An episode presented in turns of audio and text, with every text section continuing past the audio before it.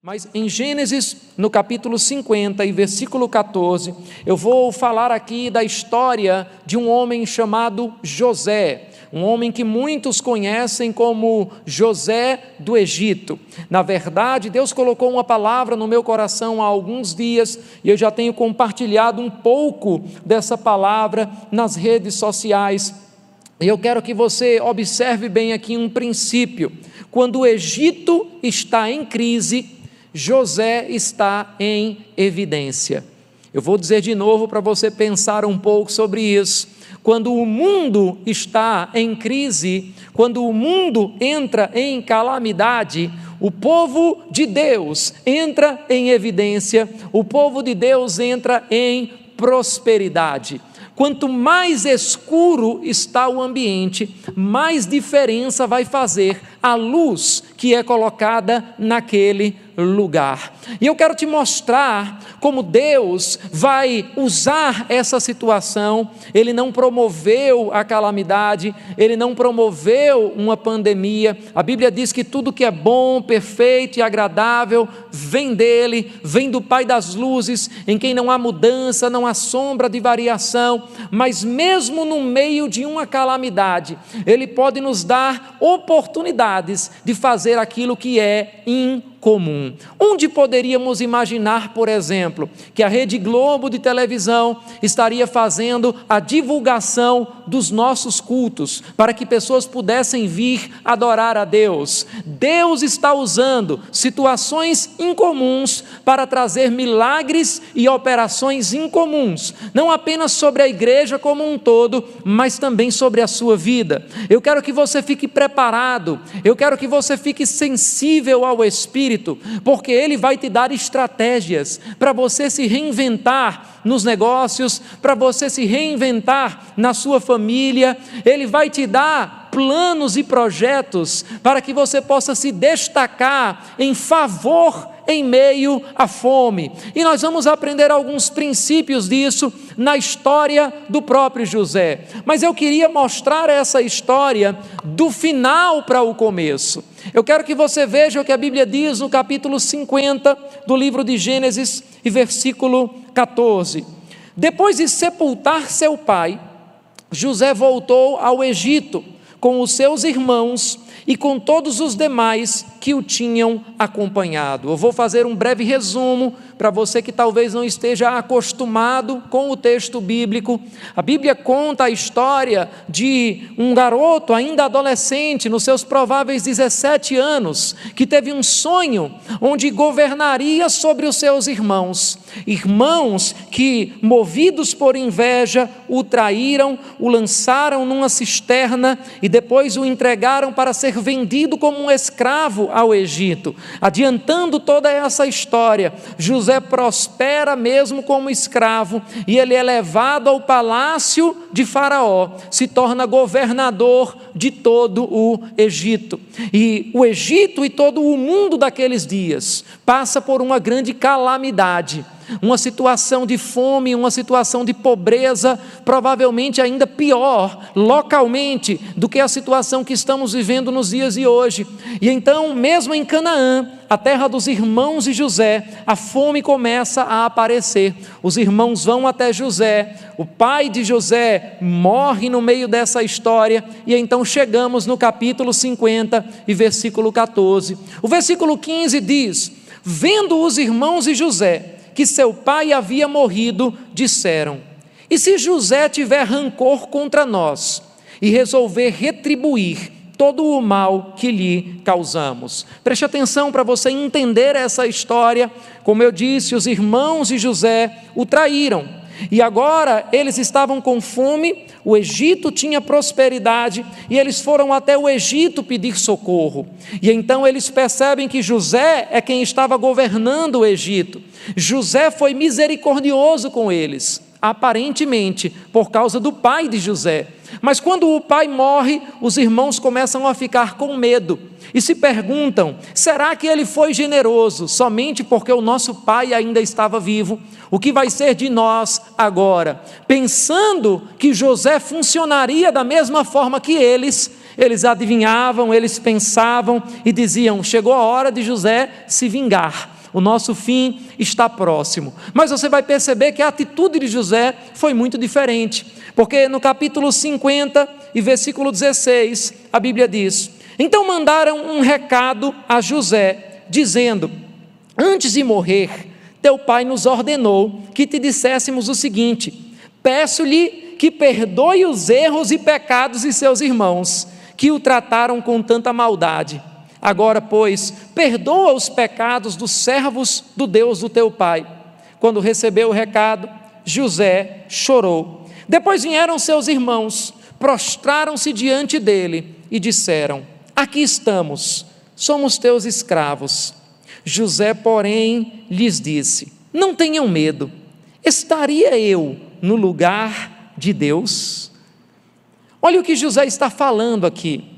José teria nesse momento uma oportunidade, não apenas legal, como governador do Egito, mas talvez até moral, de acordo com os princípios daqueles dias, de reivindicar uma vingança, ou no mínimo de ser indenizado por aqueles irmãos, ou no mínimo de cobrar, ou pelo menos humilhar verbalmente cada um deles, e dizer: olha, agora eu estou por cima, vocês estão por baixo, veja como foi verdade os sonhos que eu disse na minha adolescência, veja como vocês são inferiores, mas ele não usou nenhum tipo de estratégia natural como essa, ele colocou o juízo nas mãos do único que pode julgar todas as coisas, e ele disse: Por acaso sou eu, Deus, sobre a vida de vocês? E então ele fala uma frase que marca muito a minha vida, no versículo 20, e eu tenho certeza que também vai falar muito ao teu coração, especialmente em dias como esses, porque a Bíblia diz, no versículo 20 do capítulo 50 de Gênesis: Vocês planejaram o mal contra mim, mas Deus o tornou em bem, para que hoje fosse preservada a vida de muitos. Por isso, não tenham medo, eu sustentarei vocês e os seus filhos. Pense um pouco nessa passagem. Pense um pouco nesse versículo e veja o que nós vamos aprender com essa história. Tem princípios poderosos aqui para as nossas vidas. Veja o que José está dizendo: vocês planejaram o mal contra mim. É curioso como, mesmo no meio de uma calamidade, pessoas podem planejar o mal contra você. Pessoas podem tentar tirar vantagem de você. Nós vemos isso às vezes no comércio, mas nós vemos isso às vezes até mesmo dentro da nossa própria família. Pessoas que de alguma forma vão usar você apenas como um trampolim, seja para a promoção pessoal, seja para a satisfação do seu ego. Em momentos de calamidade, nós vemos a nobreza ser arrancada de dentro de pessoas, mas nós vemos também o egoísmo e a pequenez sendo demonstrada na vida de algumas pessoas. Assim eram os irmãos de José naquele naquele momento. Eles tentaram planejar o mal contra José. Agora, veja o que José está declarando: Deus o tornou em bem. Você já parou para pensar que toda armadilha que projetam contra você, se você consegue passar por essa situação, mantendo-se fiel aos princípios de Deus, você vai ver Deus transformar essa armadilha em bem para a tua vida. Eu quero que você entenda muito bem o que eu estou dizendo aqui. Deus ele não vai criar uma situação ruim para você, mas Deus pode pegar você no meio da situação ruim que alguém criou para você e transformar aquilo num bem para a tua vida. Pode Deus, de alguma forma, usar essa calamidade, usar essa pandemia para demonstrar o favor sobre a tua vida, para demonstrar prosperidade sobre a tua vida, para demonstrar bênção sobre a tua vida, eu vou te mostrar pela palavra que sim. Eu vou te mostrar pela palavra que prosperar, quando todo mundo está prosperando, pode fazer você pensar que a culpa é da economia, que a culpa é do governo, que a culpa é do mercado, que a culpa é da concorrência que talvez seja pouca, mas se você prospera, quando as coisas naturalmente estão ruins, vai haver uma diferença e pessoas vão olhar para você e vão dizer: tinha que ter sido Deus na tua vida. Eu quero te mostrar na Bíblia que todas as vezes que o mundo entra em crise, essa é uma oportunidade maravilhosa de você entrar numa estação de favor sobrenatural, de você entrar numa estação de evidência. Deus vai colocar os Josés em evidência nos dias de hoje. Se prepare para ideias inspiradas, se prepare para se levantar como uma voz no meio de pessoas que estão com medo, no meio de pessoas que estão ansiosas, se levantando como solução, se levantando como resposta para essa geração. Veja qual foi a mentalidade de José. Ele não apenas disse que Deus usou algo ruim para transformar em algo bom. Ele também disse, eu quero que você preste atenção, lendo novamente o versículo 20: Vocês planejaram o mal contra mim, mas Deus o tornou em bem. Deus é especialista em transformar tragédia em milagre. Deus é especialista em transformar calamidades em sonhos.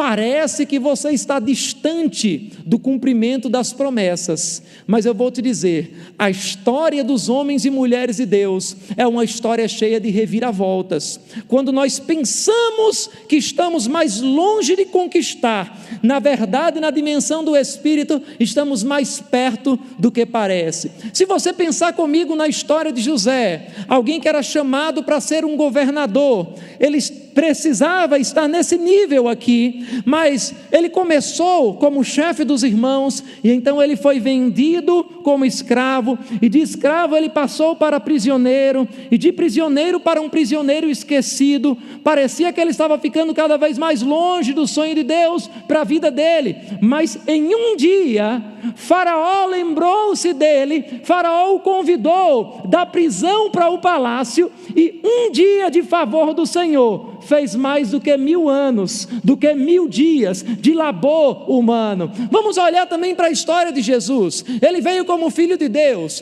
para ser exaltado com um nome acima de todo nome. Mas se começarmos a ver, parece que ele foi descendo, porque ele assumiu forma humana, depois ele foi obediente, obediente como servo de todos, se humilhou até a morte e a morte de cruz. O diabo já estava começando a fazer festa, porque ele estava muito distante daquilo que Deus Deus havia prometido para ele, mas em mais uma reviravolta divina, aleluia, eu vou ver reviravoltas divinas na casa de muitas pessoas, eu vou ver reviravoltas divinas na sua vida, em uma reviravolta divina, Deus o exaltou soberanamente e deu a ele um nome que está acima de todo nome. Deus gosta de usar as coisas loucas desse mundo para confundir as coisas sábias. Alguém pode estar pensando, mas havia uma promessa de coisas extraordinárias, de uma década do impossível. Onde estão todas essas coisas?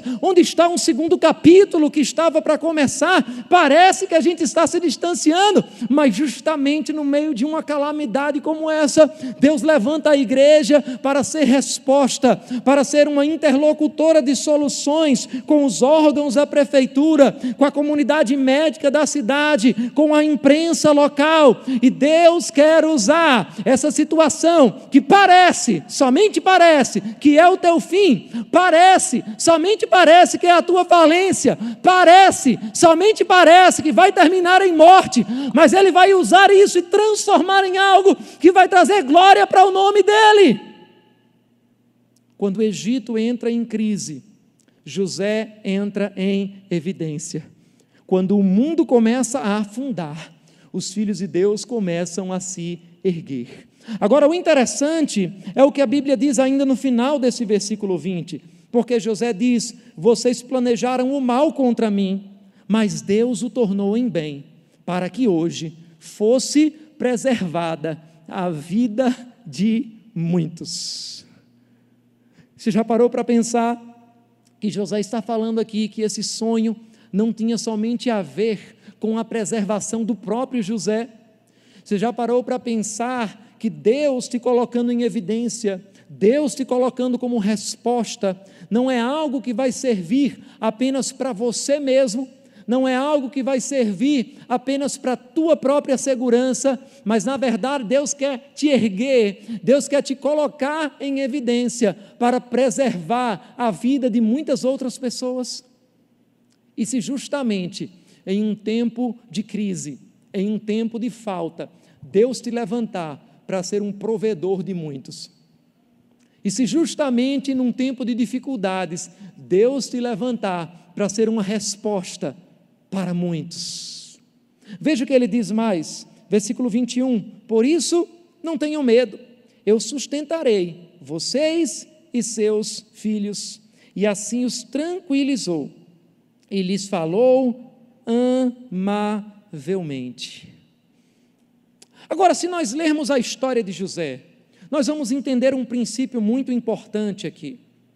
É o temor ao Senhor em cada fase da sua vida, e eu não vou navegar por todas as Escrituras, mostrando todos os versículos, mas você vai perceber que o temor ao Senhor, o mesmo temor que o livro de Provérbios diz que é o princípio da sabedoria, é o que faz você enxergar um plano onde o povo vê um problema. Eu vou dizer isso de novo para você, se você estiver anotando, eu quero que você tome nota disso, porque é um princípio importante para a tua vida, o temor ao Senhor, a consideração à palavra de Deus, o reconhecimento de que você está aqui por causa de um propósito, vai fazer você enxergar um plano onde as pessoas estão vendo um problema. Sabe por que José foi chamado para reinar? É porque José estava vendo de uma forma que Faraó não estava vendo. Faraó tinha os recursos em suas mãos, Faraó tinha a autoridade em suas mãos para decretar o que ele quisesse, Faraó tinha o exército em suas mãos, mas Faraó não tinha a visão em suas mãos, a mesma visão que José tinha. E quando você tem visão, irmão, você não vai precisar necessariamente de recursos, porque a visão vai trazer os recursos certos. Quando você tem visão, você não vai precisar necessariamente das pessoas, porque a visão vai trazer as pessoas certas. Quando você tem visão, você não vai precisar inicialmente de força, porque a visão vai trazer a força que é necessária. Eu não quero dinheiro, eu não quero pessoas, eu só quero uma visão visão da parte de Deus para cumprir, se você recebe uma visão da parte de Deus, e se você anda em temor de que Ele te chamou para cumprir essa visão, todas as outras coisas serão acrescentadas. E é por isso que o Senhor diz: buscai em primeiro lugar o meu reino e a minha justiça, e as demais coisas serão acrescentadas. José não procurou por reconhecimento, ele simplesmente tinha um plano ele simplesmente tinha uma visão, ele simplesmente tinha um propósito. E a visão, o propósito, vai trazer o reconhecimento que é necessário para você fazer aquilo que ele te chamou para fazer. Eu quero que você perceba alguns princípios e a gente vai passar rapidamente por esses princípios na vida de José, para que você entenda como entrar em evidência quando o mundo está entrando em crise. Agora, mais uma vez, Perceba esse princípio. Você precisa aprender a ver um plano onde as pessoas estão vendo um problema. Você precisa aprender a ver um trono onde as pessoas estão vendo um Golias. Você precisa aprender a ver governo onde as pessoas estão vendo fome. Você precisa entender que o propósito foi dado para um problema. E é por isso que nós não podemos fugir dos problemas. Seria injusto, justamente nós, que somos a solução para essa geração, olhar para essa situação e dizer: Maranata, vem Jesus. Nós queremos sim que Jesus venha, mas não porque a gente está com medo das coisas do mundo. Nós queremos que ele, que ele venha porque amamos a sua vinda. Mas não seria justo, justamente nós que somos a solução para essa terra, quando o mundo entra em um problema, dizer: tira a gente daqui. Não, não, não. Foi justamente para isso que você veio. É justamente por isso que você está aqui, no meio desse problema, porque você faz parte da solução, você faz parte da resposta, você é a resposta para essa geração. E José entendia isso muito bem. José entendia que o propósito está conectado com um problema. Pense um pouco comigo, você conhece a história de José. Se não houvesse fome, José continuaria na cela. Mas foi justamente a fome que fez Deus lembrar Faraó que tinha alguém que interpretava sonhos e que poderia gerenciar esse momento de fome. Preste atenção, aqui a gente está falando um outro princípio muito importante para a tua vida. A fome para o mundo revela o favor para você. Eu vou dizer de novo para você pensar um pouco nisso. O que é fome para o mundo é favor para você. Porque o que é falta para o mundo vai ser uma revelação de provisão para a tua vida. Muitas vezes nós queremos fugir dos problemas, como eu falei, mas eu quero que você entenda que coisas ruins na vida são justamente as coisas que vão tornar você importante. Calamidades são justamente aquilo que vão fazer Deus te usar para mostrar que você pode fazer a diferença. Ei, prosperidade tem a ver com o problema. Deixa eu dizer de uma outra forma para você entender. A prosperidade na tua vida é proporcional ao tamanho do problema que você resolve. Se você quer medir o tamanho de um líder, veja os problemas que ele está enfrentando. Porque um líder sempre vai procurar problemas do seu tamanho. Davi procurou Golias. Qual é os problemas que você está procurando nesse momento? Eles revelam o tamanho da fé que existe dentro de você. Eles revelam o tamanho da ousadia que existe dentro de você. Eu lembro de Jesus falando sobre o momento da sua crucificação. Olha o tamanho do problema que ele decidiu enfrentar. Ele enfrentou os pecados de toda a humanidade. Ele enfrentou o próprio inferno e a própria morte espiritual. E quando estava perto desse momento, angustiado, porque é natural que você sinta angústia, é natural que a sua mente tenha medo, e ele começou a dizer: O que é que eu vou dizer nesse momento? Salva-me desta hora. Mas foi justamente para essa hora que o Senhor me enviou. Então eu vou dizer que seja feita a tua vontade. Olha o que Jesus está dizendo. Eu estou no meio do problema. O que é que eu vou dizer a Deus agora? Senhor, me tira desse problema mas foi justamente para esse problema que o Senhor me enviou. Então, Senhor, me dá ousadia para que eu possa ser solução, para que eu possa ser resposta. Isso me faz lembrar a passagem também da rainha Esther, muito famosa, antes ainda de ser rainha, quando ela pensou em talvez não enfrentar Artaxerxes, talvez não salvar o povo judeu, e um homem de Deus chamado Mordecai disse a ela: Olha, se você se esquivar disso, se você fugir dessa responsabilidade, com certeza Deus vai levantar um outro judeu, Deus vai levantar uma outra pessoa para trazer livramento para os judeus. E mais na frente você não vai escapar da morte que está por vir. Mas quem sabe, se não foi justamente para um tempo como este, que Deus elevou você à posição de rainha. Eu quero te dizer, você nasceu no tempo certo, você está no lugar certo e você faz parte da solução. Deus vai reverter em bem aquilo que está acontecendo nesse momento, para que as pessoas olhem para a tua vida e elas reconheçam: tinha que ter sido Deus. Coisas ruins na vida tornam você importante. Fique com isso. Uma chave só tem importância se algo estiver fechado. Qual é o, qual é o princípio? Qual é a importância de se ter uma chave se não tem nada fechado para se abrir? Uma solução só tem importância se houver um problema. É justamente no momento de problema, foi a fome no Egito que deixou certo que José tinha favor. E é essa calamidade que vai provar para você. Você não vai ter desculpas, você vai ter que reconhecer que a boa mão de Deus estava sobre a sua vida.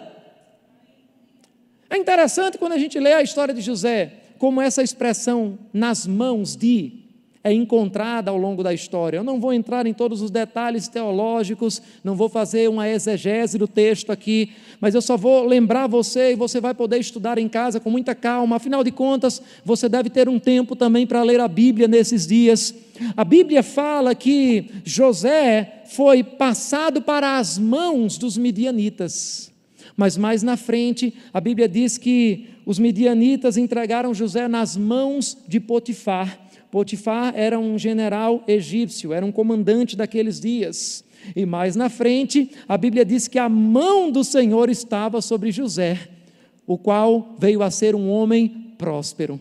Olha que interessante, se você ler a história, parece que o autor intencionalmente fez a questão de usar essa expressão nas mãos de para mostrar que parecia que José estava nas mãos dos midianitas, parecia que José estava nas mãos de Potifar, mas na verdade eram as mãos do Senhor que estavam sobre a vida dele. Parece que você está nas mãos do prefeito da sua cidade, parece que você está nas mãos do governo, parece que você está nas mãos de uma empresa que pode estar falindo, que pode estar em crise, mas eu quero que você entenda que numa perspectiva mais ampla, você está debaixo das mãos poderosas do Senhor. E é essa mão sobre você que faz você ser homem próspero. A Bíblia diz que José veio a ser homem próspero. E mesmo a Bíblia dizendo que ele estava nas mãos de Potifar, a Bíblia diz que Deus passou, olha o trocadilho das expressões, para as mãos de José, ou melhor, que Potifar passou para as mãos de José a administração de todos os seus bens. José estava nas mãos de Potifar, mas Potifar entrega todos os bens nas mãos dele para que ele possa administrar. Você precisa entender que tem alguém que está sob o controle da tua vida nesses dias. Não é o coronavírus, não é o governo, não é o mercado, é o Senhor. O Senhor faz você próspero no meio a qualquer crise a gente vendo um pouco dessa história, vai perceber alguns princípios importantes sobre liderança aqui e alguns princípios importantes sobre como entrar em evidência no momento onde o mundo entra em crise. Eu quero que você abra a sua Bíblia comigo em Gênesis, no capítulo 37. Gênesis, no capítulo 37. E se eu fosse você, não aproveitava a desculpa de que está em casa para deixar de dar um amém enquanto você ouve a palavra Gênesis capítulo 37, versículo 20. Eu vou ler um pouquinho antes para você entender o contexto, bem antes dessa história do Egito que a gente falou. A Bíblia diz no versículo 12: Os irmãos de José tinham ido cuidar dos rebanhos do pai perto de Siquém. E Israel disse a José: Como você sabe, seus irmãos estão apacentando os rebanhos perto de Siquém. Quero que você vá até lá Sim, Senhor, respondeu ele. Disse-lhe o pai: Vá ver se está tudo bem com os seus irmãos e com os rebanhos, e traga-me notícias. Jacó o enviou quando estava no vale de Hebron. Mas José se perdeu quando se aproximava de Siquém. Um homem o encontrou vagueando pelos campos e lhe perguntou: O que é que você está procurando?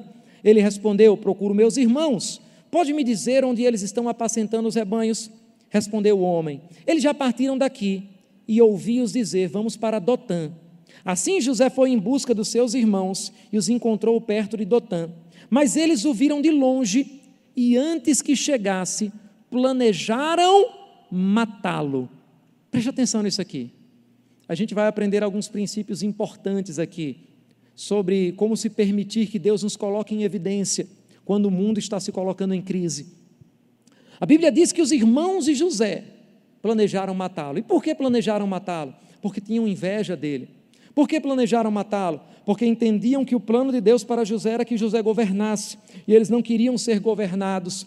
E então a Bíblia diz, no versículo 19: Lá vem aquele sonhador, diziam uns aos outros: É agora, vamos matá-lo e jogá-lo num desses poços, e diremos que um animal selvagem o devorou. Veremos então o que será dos seus sonhos.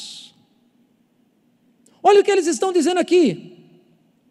Vamos pegar José, vamos matá-lo, vamos jogá-lo nesse poço. Eu quero ver agora onde é que vai estar esse sonho no meio desse problema.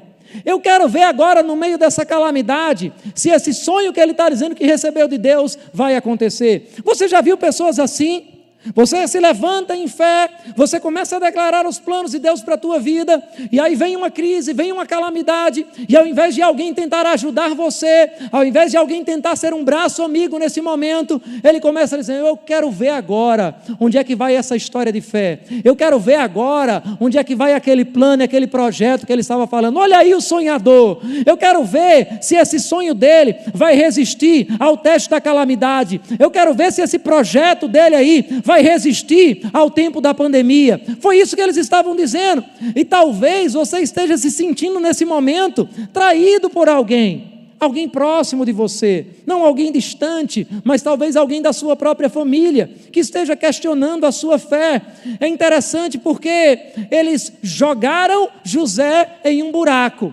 Mas eu quero que você perceba a história comigo, vamos ler e vamos tirar alguns princípios preciosos aqui. A Bíblia diz que Rubem defendeu José, pediu para que não o matassem, e então, pulando um pouco aqui a passagem, no capítulo 37, e versículo 26, a Bíblia diz: Judá disse então a seus irmãos: Que ganharemos se o matarmos?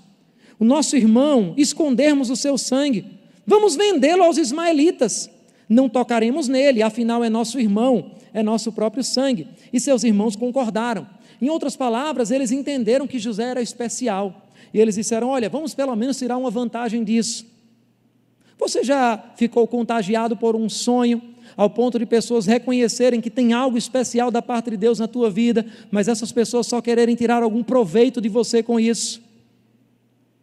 Olha o que vai acontecer em seguida. Versículo 28. Quando os mercadores ismaelitas e Midian se aproximaram, seus irmãos tiraram José do poço e o venderam por vinte peças de prata aos ismaelitas que o levaram para o Egito. Assim como Jesus, José, que são palavras parecidas no hebraico, também foi vendido por peças de prata. E a Bíblia diz quando Rubem voltou ao poço e viu que José não estava lá, rasgou as suas vestes. Voltando para os seus irmãos, disse: O jovem não está lá, para onde irei agora? E então eles mataram um bode, mergulharam no sangue a túnica de José e a mandaram ao pai com este recado: Achamos isto, veja se é a túnica do teu filho. Preste atenção nisso. Os irmãos jogaram José em uma cisterna os irmãos jogaram José em um buraco. O que é que você faz quando, em meio aos seus sonhos, parece que simplesmente pessoas se levantaram para jogar você dentro de um buraco? Sabe o que foi que José fez? José literalmente transformou esse buraco numa escola de realeza. Literalmente, como algumas pessoas dizem, Josué fez uma limonada dos limãos que deram para ele. E a Bíblia diz então que as pessoas, os irmãos, pegaram aquela túnica e mancharam aquela túnica com sangue e levaram para o pai de José, dizendo: Olha, vê se é a túnica dele mesmo. E quando o pai vê aquela túnica e vê com sangue, ele entende que o seu filho havia então morrido, ele é enganado. Agora, existe um trocadilho muito interessante com isso, porque quando a Bíblia fala sobre manto, ou sobre túnica. A Bíblia muitas vezes está falando sobre a unção, está falando sobre o chamado. A túnica que José tinha era uma túnica colorida, era uma túnica especial. Não era normal naqueles dias você ter uma roupa colorida, era algo muito caro. Eles eram povos tribais e aquela túnica não era apenas uma roupa para ele cobrir o seu corpo, aquela túnica representava a sua identidade, aquela túnica mostrava que ele era um filho querido, que ele era um filho amado pelo seu pai.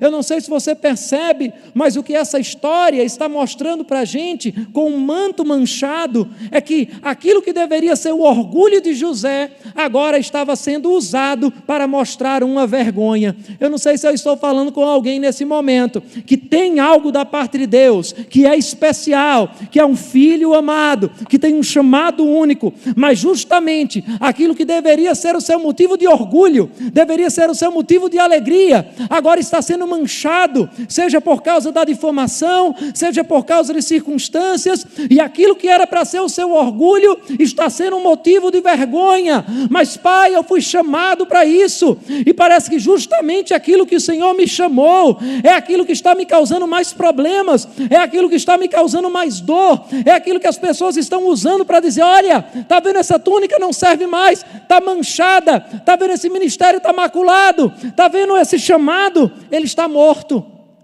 É isso que as pessoas começam a fazer. E eu quero que você perceba nessa história que esse manto de José ele não foi apenas roubado uma vez, porque mais na frente José, vendido como um escravo para Potifar, na casa de Potifar, a esposa de Potifar aparece.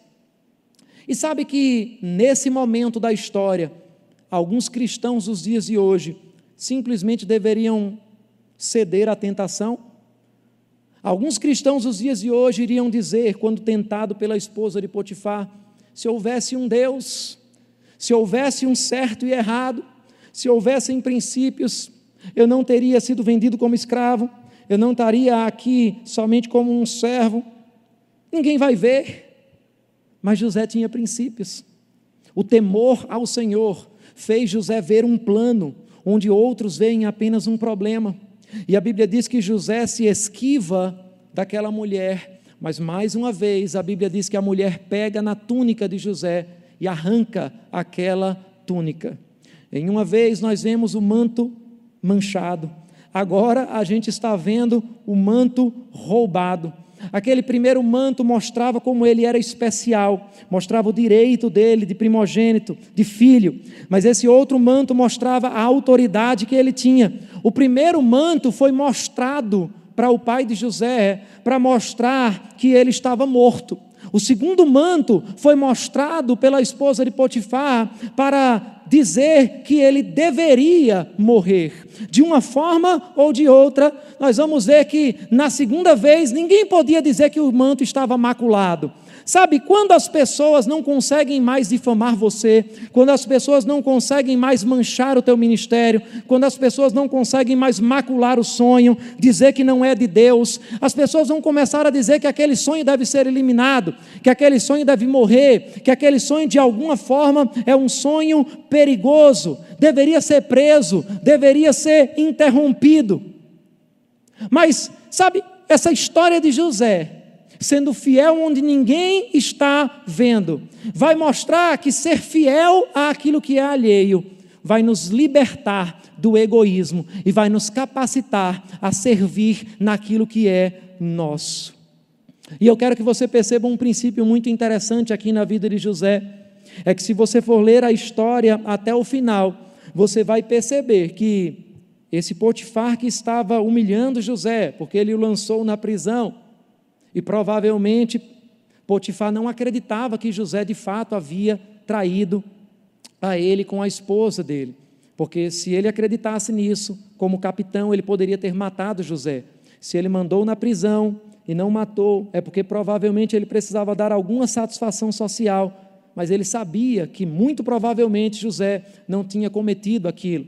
Nós vamos ver algo interessante. José, ele poderia ter ficado amargurado, a essa altura, muitas pessoas, se estivessem na posição de José, iriam ficar com um sentimento de vítima, muitas pessoas iriam ficar amarguradas, muitas pessoas não iriam mais querer ser usadas por Deus, muitas pessoas iriam estar procurando vingança. José não se deixou levar por nenhum desses sentimentos, e mais na frente ele é chamado por Faraó para governar. Isso nos mostra, querido, que se você não guardar rancor do que as pessoas fazem contra você, aqueles que te oprimem, mais na frente vão ser aqueles que te contratam. Eu vou dizer de novo para você pensar um pouquinho sobre isso.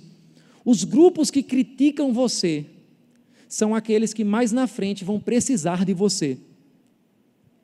Os grupos que perseguem você são aqueles que mais na frente vão precisar do dom que está em você. O que é que você vai fazer? Você vai seguir como talvez algumas músicas, não apenas do mundo, mas até cristãs cantam? de que quando você estiver em cima, você vai retribuir, você vai vingar. Não, não, não. Olha o que a Bíblia fala sobre José. Faraó chamou a José. José não tinha rancor guardado contra os egípcios. Eu vou te dizer uma coisa, e eu não estou só ensinando, eu estou profetizando para pessoas nesse momento. A profecia não precisa ser feita apenas olho no olho. Eu sei que não há distância no reino do Espírito, mas eu quero profetizar sobre você, especificamente, seus opositores vão elogiar você. Aqueles que criticam você hoje, se você preservar o seu coração no temor ao Senhor, se você não for conduzido pelo sentimento de vitimismo, se você não for conduzido pelo sentimento de rancor, de vingança, de ódio, de amargura, aqueles que perseguem você hoje são aqueles que vão elogiar você no futuro. Como o apóstolo Pedro diz, por causa do teu procedimento, eles vão dar glórias a Deus. Porque o mundo que ridiculariza o povo de Deus, na hora da crise, é o mesmo mundo que convoca o povo de Deus para ser resposta. Aleluia! E é por isso que quando o Egito entra em crise, José entra em evidência. É por isso que Egito em crise significa José em evidência. Agora, José era chamado de um sonhador mor, de um grande sonhador. Mas se você for ler a história de José e observar a forma que ele andou, seja com os midianitas, seja com Potifar, seja na prisão, seja diante de Faraó, você vai ver que José não foi apenas um sonhador, José foi um intérprete de sonhos. E eu quero te dizer uma chave importante aqui. E se você estiver anotando, anote isso, porque vai ser muito importante para a tua vida nesses dias. A chave para realizar os seus sonhos é aprender a interpretar os sonhos dos outros. Eu vou dizer de novo para você pensar um pouco sobre isso. A chave de Deus para realizar os seus sonhos é interpretar os sonhos dos outros. O caminho para José realizar o sonho dele. Quando eu falo sonho dele, é importante aqui salientar: nós não estamos falando de uma ambição pessoal, nós não estamos falando de uma meta natural, nós estamos falando de um sonho dado pelo próprio Deus e um propósito divino. O próprio Tiago, ensinando sobre isso, diz: Olha, vocês pedem e não recebem porque pedem mal, para gastar nas próprias concupiscências, nos próprios desejos. Eu não estou falando de uma vontade qualquer, eu não estou falando de um sonho qualquer, mas eu estou falando não sobre o cumprimento do seu ego, mas sobre o cumprimento do seu propósito. A chave para você poder desfrutar do sonho de Deus para a sua vida é interpretar o sonho de Deus na vida de outras pessoas. Como eu costumo dizer, quando o nosso alvo é abençoar outros, o alvo de Deus se torna nos abençoar. O que nós vemos na vida de José é que enquanto ele estava na prisão, aparentemente ele tinha se esquecido daquele sonho, onde os feixes se curvavam ao feixe dele, e ele começou a servir ao copeiro, a servir ao padeiro. Em outras palavras, nós aprendemos algo importante aqui, anote isso: quando eu esqueço de mim e lembro do próximo, Deus se lembra de mim. Quando eu esqueço de mim mesmo, e o meu alvo é se lembrar do próximo, Deus, o próprio Deus, vai se lembrar de você. E é por isso que Ele vai colocar você em evidência. Não pela tua vanglória, não para satisfazer o teu ego, mas para que você possa ser um canal para poder abençoar a vida de muitas outras pessoas. É por isso que José disse: Deus transformou essa tragédia em bem, para que através dela nós pudéssemos preservar a vida de muitas pessoas. E se Deus quer usar você justamente nesse momento difícil, para que através da sua vida, muitas outras vidas possam ser preservadas. E se Deus quiser usar justamente você como resposta nesse momento, quiser te colocar em evidência, Deus quer trazer coisas grandes para você. Eu queria nesse momento convidar o grupo de música e nós vamos fazer uma oração, mas eu quero que você entenda que de tudo o que nós falamos aqui, da história de José, do final que José teve, de como Deus pode usar essa situação difícil para reverter em um bem para a sua vida e também para a vida de outros.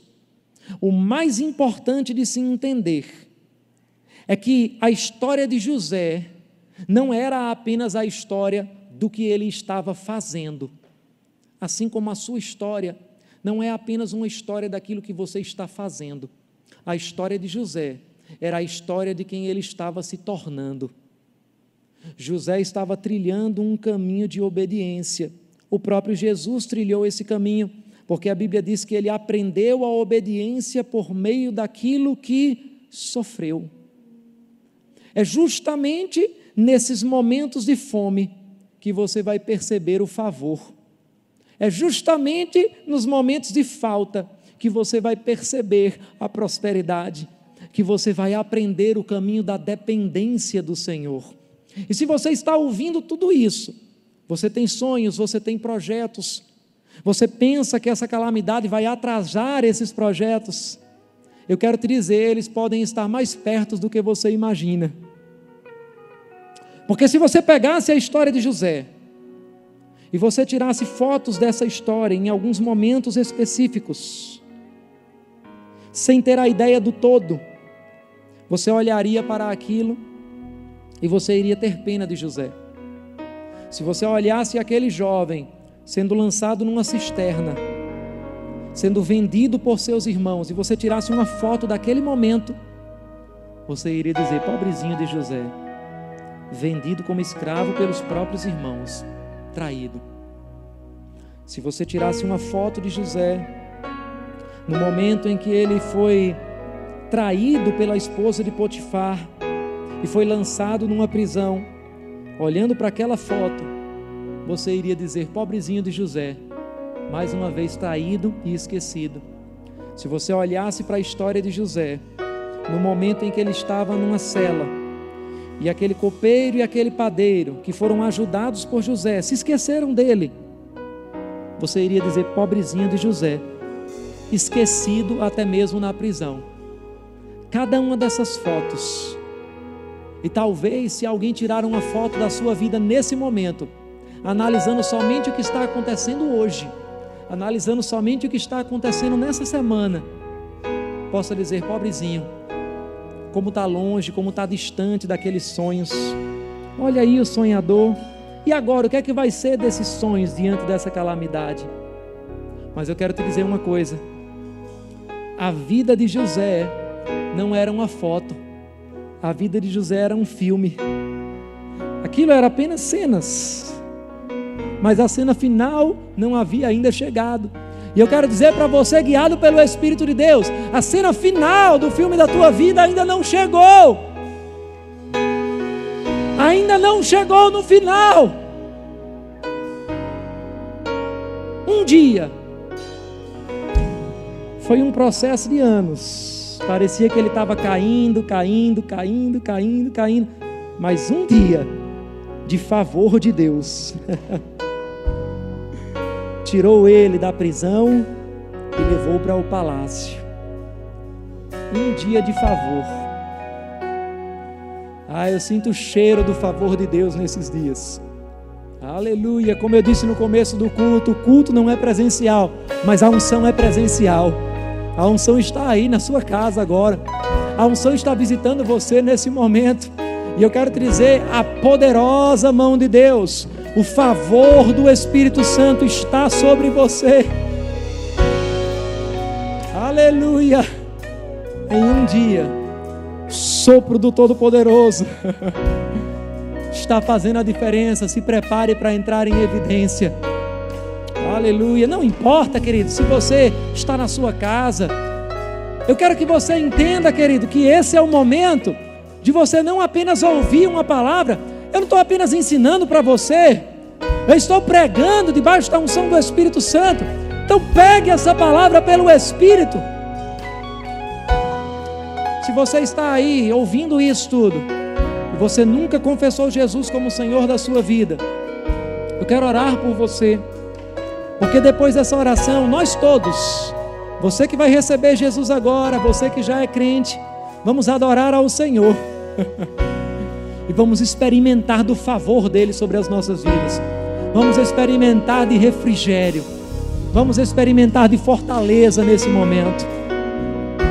Então, se você quer fazer essa oração, feche os seus olhos comigo e repita comigo: Senhor Jesus, eu acredito que o Senhor morreu numa cruz pelos meus pecados e que ao terceiro dia o Senhor ressuscitou e eu te recebo como meu Senhor e como meu Salvador e decido te seguir e te obedecer todos os dias da minha vida, em nome de Jesus. Amém. Vamos adorá-lo.